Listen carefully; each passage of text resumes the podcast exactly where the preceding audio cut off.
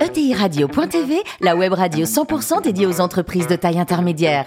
Animée par Alain Marty, en partenariat avec l'Union des marques et Généo Capital Entrepreneur, la société d'investissement des familles et des entrepreneurs qui voient loin. Bonjour à toutes et à tous, bienvenue à bord de ETI Radio. Vous êtes 43 000 dirigeants d'entreprise abonnés à nos podcasts. On vous remercie d'être toujours plus nombreux à nous écouter. Chaque semaine, vous pouvez bien sûr réagir sur les réseaux sociaux, notre compte LinkedIn notamment. À mes côtés pour co-animer cette émission, Fanny Letier, cofondatrice de Généo Capital Entrepreneur et Natalia Bella, directrice du programme Grandir, le programme d'accompagnement des ETI et des PME de l'Union des marques. Bonjour à toutes les deux. Bonjour. Bonjour. On reçoit aujourd'hui Iman Ben Aoun, qui est présidente de Aravati et directrice générale de Team Inside Group. Bonjour Iman. Bonjour. Alors, vous avez fréquenté euh, la Sorbonne, HEC, et votre premier job, c'était chez Diaphane. Vous faisiez quoi à l'époque là-bas? Euh, J'étais consultante en recrutement. Ouais, C'est bien, elle a dure alors. c'est. hein. Déjà. C'était Bon. pas mon premier job. hein, C'était pas le premier job? Non, Vous avez j'ai- fait quoi avant? J'étais dans le développement commercial euh, pour une agence de com et de marketing service. D'accord. Alors en 2004, depuis 2004, hein, vous êtes la CEO d'Aravati. C'est vous qui avez créé la boîte? Ouais, j'ai créé Aravati en 2004. 2004. Et pourquoi créer? Vous avez toujours voulu être entrepreneur Parce que c'est sympa des salariés. Au pire, on va Prud'homme, on a les ruptures conventionnelles. Enfin, pourquoi prendre des risques, quoi? Non, j'ai toujours voulu être chef d'entreprise, j'ai toujours voulu être celle qui décide. Donc, euh, à un moment, il a fallu se lancer. Bon, ben, très bien. Alors, la chasse de tête, c'est votre métier, hein, spécialisé dans, dans le digital. Il y a pénurie de talents ou alors il y a pléthore de, de candidats qui sont à la fois sympas, pas chers, motivés et puis, et puis euh, fidèles. J'aimerais bien que ça soit la deuxième, euh, la deuxième hypothèse. Là, en ce moment, c'est plutôt l'inverse.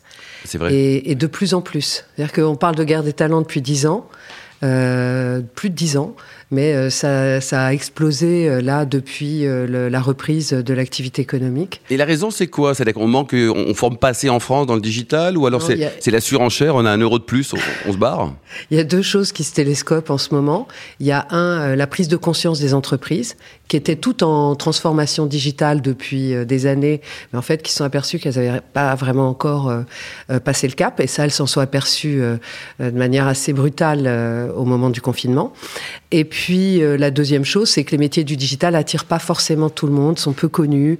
Les écoles d'ingénieurs ne forment pas que des ingénieurs pour les métiers du digital, et l'émergence de, de des problématiques liées à la data qui ont été accélérées vraiment par le digital euh, sont devenues euh, des, des, des vrais euh, pain points pour les pour les entreprises. Bon. C'est très difficile de recruter. Donc votre boîte a encore de, de- de beaux jours devant elle, on va dire.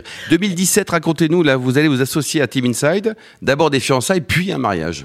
En 2015, euh, on décide de sortir de notre pure activité de chasse de tête pour développer une activité de mise à disposition d'experts digitaux chez les clients. D'accord Pour deux raisons. On s'est aperçu que les, le- le- les, les candidats avaient des attentes nouvelles qu'on avait peu anticipées. C'est-à-dire qu'ils voulaient plus des jobs qui durent trois ans, euh, enfermés dans une mission, euh, et ils voulaient euh, du changement, de la variété, de la nouveauté de manière vraiment forte D'accord. dans, dans ce métier-là. Et puis, les clients avaient des projets, des projets pour lesquels ils n'ont pas forcément be- besoin de pérenniser les rôles, parce que pour construire une plateforme, ben, il y a une partie construction, puis une fois qu'elle est construite, il faut l'opérer, et on n'a pas forcément besoin des mêmes personnes pour faire les deux. Donc, euh, euh, on s'est rendu compte de ça, on s'est dit on va, on va développer notre activité là-dessus, et on a rencontré Team Insight qu'on connaissait bien, c'était des, des, des amis, des partenaires, et on leur a dit bon, on va arrêter d'être en partenariat parce qu'on va faire le même métier que vous, on va se développer là-dessus. Donc on s'associe, Et, euh, quoi. Et il nous a dit non, non, non, mais le faites pas tout seul. Il y a du, il y a, il y a, il y a du boulot pour tout le monde. Venez, on va vous aider, on va le faire ensemble. Et puis si on s'entend bien, on verra comment on fait. Et c'est comme ça que je parle de fiançailles parce que ça a été vraiment ça. On a pris juste des bureaux ensemble et on a bossé ensemble. Et puis euh, assez vite, euh, on s'est rendu compte que Que vous vous c'était- aimiez. Donc ça mérite. Bah, qu'on s'aimait, on Ah s'est oui, mariés, bah oui. voilà. C'était quoi, en 2017-18 On s'est euh, rapprochés en 2017 et on a levé ensemble euh, en 2019. Alors aujourd'hui, donc c'est 30 millions d'euros de chiffre d'affaires, c'est ça le, le groupe? Alors ça va faire 34, 34 millions, combien de collaborateurs? 415. 415. Gérer une ETI en France aujourd'hui, c'est cool ou pas? Moi j'adore, mais c'est pas cool, c'est pas vos, facile. vos joies, vos peines aujourd'hui? Les joies, les peines, même pour nous, c'est le recrutement, la peine.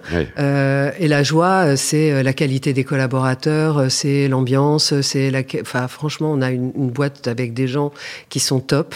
On apprend tous les jours, on grandit tous les jours avec nos équipes. Enfin, on s'amuse beaucoup. Et dans le capital de l'entreprise, il y y, a qui aujourd'hui? Il y a Capital Croissance, Turenne, Jean-Sébastien et moi. Très bien. Nos associés internes. Fanny, beau parcours, hein? Incroyable, incroyable parcours et, sujet qui est, euh, j'allais dire, en, pleine, en pleine révolution. C'est vrai que cette crise a été un accélérateur de digitalisation pour, euh, pour les entreprises.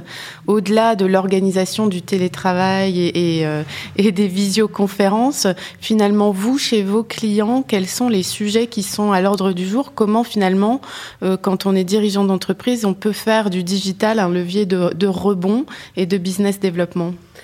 Alors, il y a énormément de, bénéfices à être euh, digitalisé, euh, j'allais dire, de manière euh, efficace.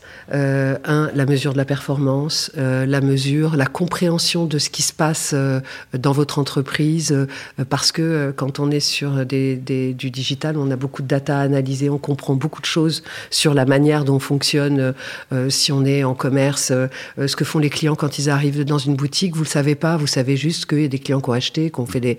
Quand vous êtes sur le digital, vous savez où ils sont allés, ce qu'ils ont regardé comme produit, ce qu'ils ont choisi, ce qu'ils n'ont pas pu l'acheter parce que euh, bah, il n'était pas en stock, qu'il n'y avait pas la bonne couleur, il n'y avait pas la bonne taille. Enfin, vous récoltez énormément de données. Donc, je trouve que quand, quand vous êtes vraiment digitalisé correctement, que vous avez compris l'importance de, de vos data et que vous mettez en place euh, les bons systèmes, les bonnes organisations, les mm. bons outils, vous gagnez énormément en pertinence et en et, et, et, vous améliorez vraiment euh, tout, tout, tout votre parcours, etc. Donc euh, il y a ça à gagner, mais il y a aussi à gagner, euh, on s'est aperçu pendant la pandémie, euh, la possibilité de contacter des gens que vous ne voyez pas, que vous ne mmh. rencontrez pas, que ça soit vos équipes, que ça soit... Tout est facilité par le digital. On voit encore des organisations où c'est compliqué en ce moment. Vous avez des ERP qui sont faits d'une certaine manière, et puis en parallèle, vous voulez développer des expériences et et vous êtes bloqué par des ERP extrêmement euh, lourds et, rigides.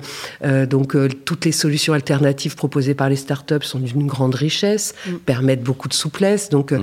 on est, enfin moi, je, de temps en temps, je, suis très très intéressée par toutes ces évolutions et en même temps très inquiète parce que rien n'est stable, rien n'est rien n'est permanent et, voilà. C'est ça. Et donc le digital peut être un objet de stress hein, pour l'ETI. Hein, Absolument. on parle d'entreprises qui n'ont pas forcément une fonction digitale dans l'entreprise. Le digital va être traité au niveau de la direction financière peut-être ou de la direction de la communication, suivant euh, le secteur dans lequel on, se trouve.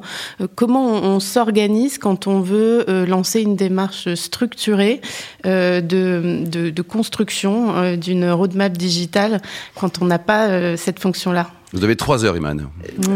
Il faudrait peut-être ça. Les premiers pas, les premiers pas. Non, les premiers pas, c'est d'abord de comprendre qu'il euh, n'y a pas une fonction digitale. Et moi, je ne crois pas, je ne crois plus euh, au euh, chief digital officer surpuissant qui va gérer la transformation de l'intégralité de l'entreprise. Mm. Du digital, il doit y en avoir partout, il y en a partout. Et, mm.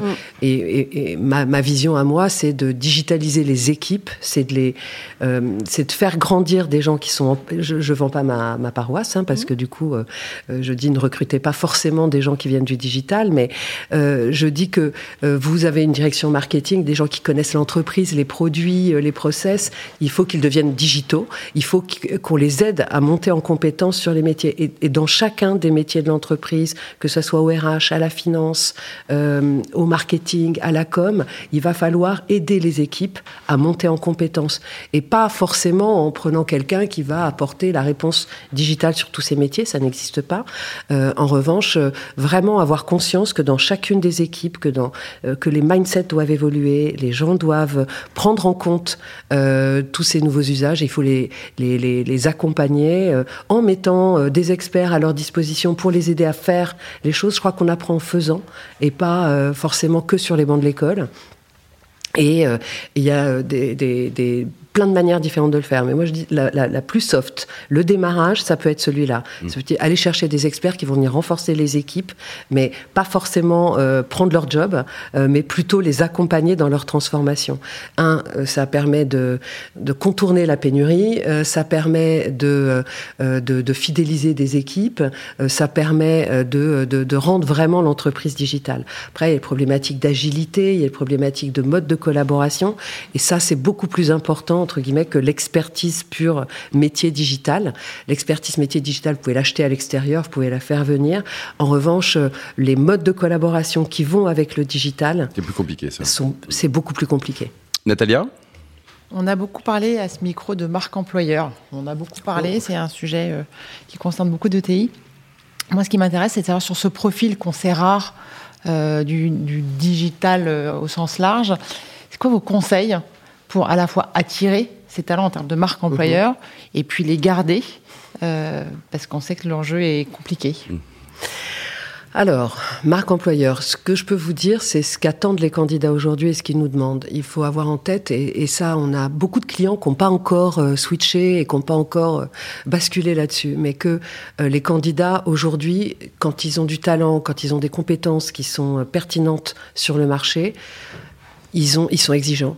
Mmh. Et c'est eux qui sont, entre guillemets, j'aime pas le terme parce qu'on n'est pas dans un combat, mais en position de force. Le rapport et il coûte cher, il coûte cher. Hein.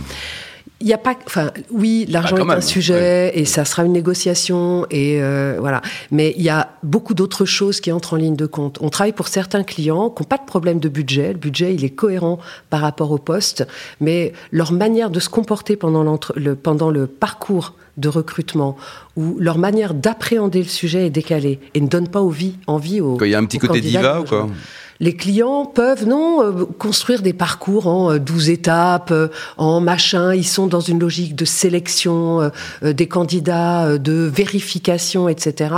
Ce qui crée pas une relation de confiance, etc. Donc, on, travaille avec eux pour améliorer plutôt leur posture, leur manière d'appréhender le sujet.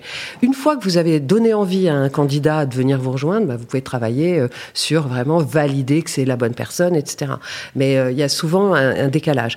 Et les candidats sont très exigeants sur comment ils vont travailler, avec qui ils vont travailler. Donc quand un process de recrutement est très dans la vérification et, ça donne pas, envie forcément. Ben, ça donne pas envie. Et les clients peuvent s'inquiéter. Donc euh, l'image employeur c'est important, le process et le parcours et la manière d'aborder les gens est extrêmement importante. Et puis, à ce que vous offrez, ce que vous offrez comme cadre, comme mode de collaboration, on a aujourd'hui le fameux sujet du euh, travail hybride, du télétravail. C'est un faux sujet en réalité. C'est un sujet euh, qui permet euh, un équilibre de vie, qui permet un certain nombre de choses, mais les gens aiment bien être au bureau. Quand au bureau, ils y font des trucs intéressants avec des gens intéressants, etc. Donc, le, le, le mode de collaboration est important et les candidats demandent quelle sera mon autonomie sur mon organisation personnelle et les entreprises disent ah non, nous, c'est cinq jours par semaine ici, euh, bon, ça commence pas bien, quoi. Et euh, donc les, attentes, ce sont des nouvelles attentes. C'est, euh, me respecter, me donner de l'autonomie, me faire confiance, me permettre de travailler d'une manière relativement autonome, intelligente et avec des objectifs qui sont clairement affichés. Enfin, les, les, vraies questions qui sont discriminantes, c'est ça. C'est mon cadre de travail, mon mode de collaboration, la liberté qu'on va m'accorder. Après, on parlera rémunération, mais on parle beaucoup de la, de la, hausse des salaires. J'ai sorti une étude là-dessus, etc. Mais c'est vrai, elle est réelle, elle est, elle est compliquée parce qu'il y a les gens de l'interne. Est-ce qu'on récompense la fidélité euh, par euh, un salaire inférieur au nouveau qui arrive Donc il y, a, il y a plein de sujets. Mais c'est pas le seul. Dernière question. Une question sur le type de profil finalement, parce que vous disiez, c'est pas si simple de trouver les profils, la formation en elle-même. C'est quoi ces profils aussi hybrides? Qu'on voit parfois apparaître de gens qui vous ont, vous, peut-être surpris en disant, bah, il n'avait pas forcément le, profil qu'on avait imaginé. Il n'était pas ingénieur, il n'était pas, je sais pas quoi. Et puis en fait. Euh, il s'est révélé excellent. Quoi. Il, est super bon et c'était la bonne personne. Qu'est-ce qu'on peut aller chercher en plus dans ces profils qui sont si compliqués à ce sont des, ce qui les caractérise, pour moi, ce qui caractérise les talents du digital, c'est la capacité à apprendre seul, à être en veille permanente, à avoir une curiosité, mais au-delà de tout ce qu'on peut imaginer, et de ne pas avoir besoin euh, qu'on lui demande euh, de regarder quelque chose. C'est des gens qui sont force de proposition. Naturellement. Naturellement, et puis euh, qui, qui, observent, ils sortent beaucoup, ils regardent, ils lisent, ils analysent, ils testent. Moi, j'ai vu des gens extraordinaires me dire, non mais j'ai vu émerger ce truc, ça m'a intéressé, je l'ai téléchargé sur mon ordi, puis le soir j'ai bricolé avec pour voir, et c'était des, des, des, des, des CTO ou des DSI euh, de, de extrêmement expérimentés, on s'attend pas à les voir coder eux-mêmes. Et eh ben non, mais c'est ça, c'est vraiment euh, ce qui, je vais dire, ce qui fait la différence. Ce sont des gens qui, euh, qui écoutent qui écoutent, qui s'imprègnent, qui absorbent et qui sont toujours dans la recherche de nouveautés, d'innovation, de compréhension, de tests et euh, qui se forment, qui passent des heures à se former tout seuls sur leur ordinateur. Donc on se marre, on dit il faut former les collaborateurs, faut les envoyer sur des formations ouais, diplômantes, tout seul aussi. Quoi. Hein. Non, c'est beaucoup. Euh, voilà. Iman, pour terminer, le, plus beau métier du monde, c'est quoi? C'est dirigeant d'une ETI ou médecin? Je voulais être médecin. Ah oui, c'est pas de regret là. C'est remarquez, vous soignez le digital. Ça sera toujours un regret. Ça sera toujours un regret, mais euh, mais j'adore mon métier, j'adore ma vie. Merci beaucoup, merci euh, Iman, merci également Fanny et Natalia. Fin de ce numéro de ETI Radio.